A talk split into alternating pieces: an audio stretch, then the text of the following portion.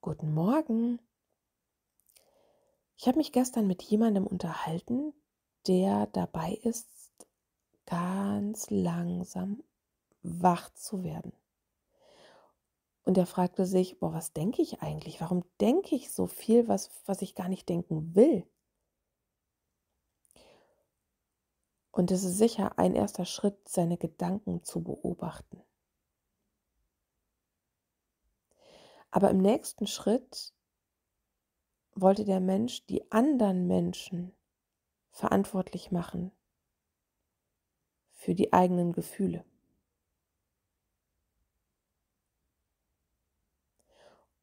Und dann kam mir ein schönes Bild, das ich hier auch schon mal verwendet habe.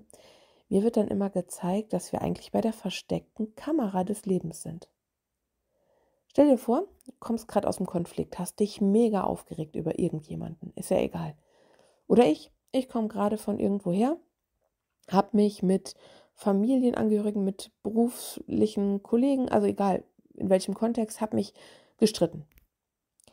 Und dann stellt sich raus, dass alle anderen da draußen eine Rolle übernommen haben, die ihnen gegeben wurde, damit der Plan aufgeht.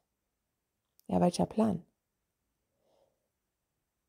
Mir wird das Video vorgespielt, das aufgezeichnet wurde, während ich mich mega aufgeregt habe. Und ich kann mir das jetzt in Ruhe anschauen und daraus lernen. Ach so, der andere ist gar kein Idiot, sondern der hatte den Auftrag, das so zu sagen. Oh, ja, warum habe ich mich denn dann so aufgeregt? Jetzt, wo ich das weiß, was war denn das, warum, warum ich mich wirklich aufgeregt habe? Die Antwort ist immer die gleiche.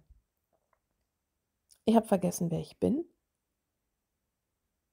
Ich habe mich für diesen Menschen gehalten, für diese Person und ich dachte, dass diese Person ihren Wert erst noch erlangen muss.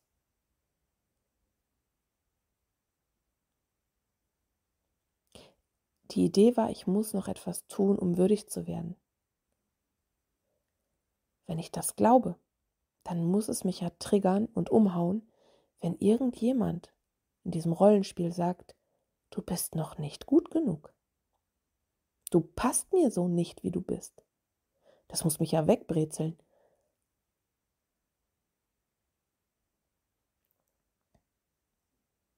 Dir gefällt etwas an mir nicht? Oh mein Gott. Dann bin ich jetzt in Gefahr und jetzt muss ich anfangen zu kämpfen um meinen Wert. Weil tief in mir drin bin ich mir sicher, ich bin unwürdig. Ich muss ja unwürdig sein. Das denke ich so lange, wie ich vergessen habe, wer ich bin. Und sobald ich mir das mit ein bisschen Abstand auf dem Video anschaue, der versteckten Kamera des Lebens, merke ich, ah, ah, was, was tue ich denn da? Der andere hat doch nur so getan, als ob ich ihm nicht gefalle. Und warum reagiere ich denn so? Ja, mit ein bisschen Abstand, ne? Da lässt sich vieles erkennen. Und mehr braucht es gar nicht. Ein bisschen Abstand und ein bisschen Lachen. Ein bisschen, oh mein Gott, was habe ich denn da? Wieso habe ich mich denn da so aufgeregt? Und dann mich darüber nicht aufregen, sondern lachen, das mit Humor nehmen. Hey, ich bin auch dafür da, um andere zu unterhalten. muss, ja auch, muss ja auch hier und da mal ein bisschen lustig sein. Ja, und diese, diese versteckte Kamerageschichte, die hilft mir total. Also wenn ich irgendwo bin und mich aufrege, dann stelle ich mir vor, ich werde dabei gefilmt und es dient einzig und allein mir, nicht dem anderen.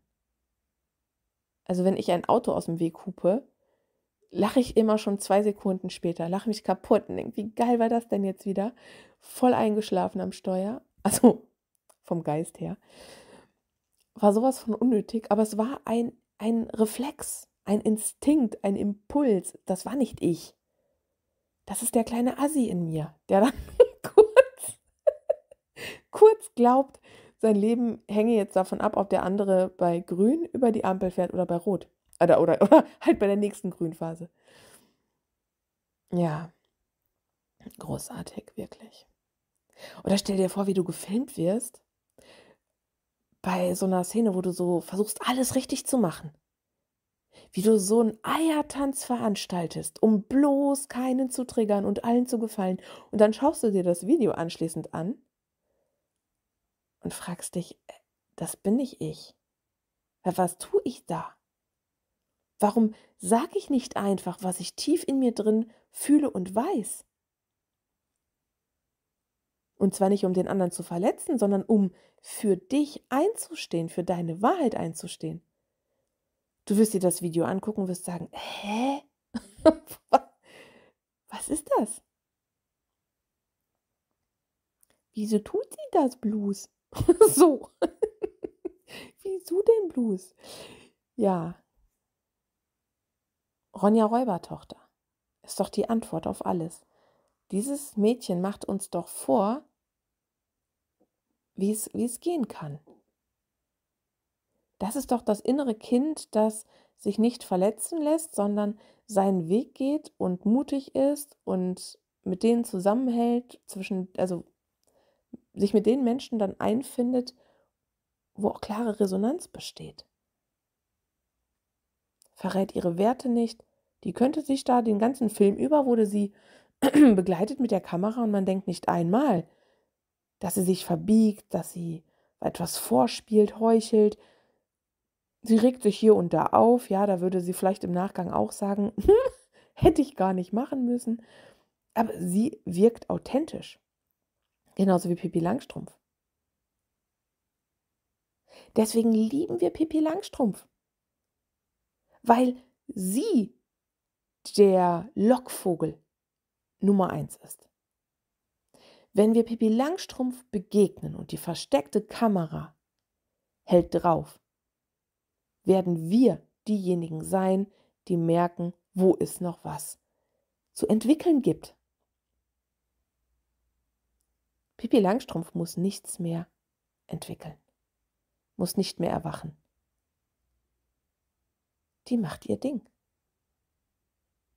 greift aber nicht an. Da will ja jemand Geld klauen? Ja, dem wirft sie noch den Koffer hinterher, so mehr oder weniger. Pippi Langstrumpf ist der weibliche moderne Jesus in meinen Augen. Ja, ich glaube, dass wir den Wert von Pippi Langstrumpf noch gar nicht hoch genug bemessen haben. Weil sie zeigt, was Lebendigkeit eigentlich bedeutet, was begeistert sein eigentlich bedeutet. Es bedeutet, sich pur zu leben und zu zeigen, so wie man ist, mit aller Verwundbarkeit, aller Lebensfreude, allem Größenwahn, mit allem, was man ist, mit aller Kraft, mit aller Größe, ohne sich für irgendwen zu verstellen. Es bedeutet, bei einem Schickimicki Kuchendate einfach mal mit dem Finger durch die Torte zu fahren und sich nicht darum zu kümmern, dass sich irgendjemand aufregt. Und da geht es nicht dabei, rücksichtslos zu sein, sondern nichts an sich zu verurteilen und sich das zu vergeben, wenn wir mit der Finger durch die Torte gefahren sind. Sich die Geschichte zu vergeben, jetzt sind wir aus der Würde rausgefallen ist ja gar nicht möglich. Und das macht Pepi uns so cool vor. Sie hat den Kurs in Wundern in ihren Adern. Der Kurs fließt durch diese Figur wie durch kaum etwas anderes, was ich bisher getroffen habe. Sie hat kein Ego. Sie hat kaum ein Ich.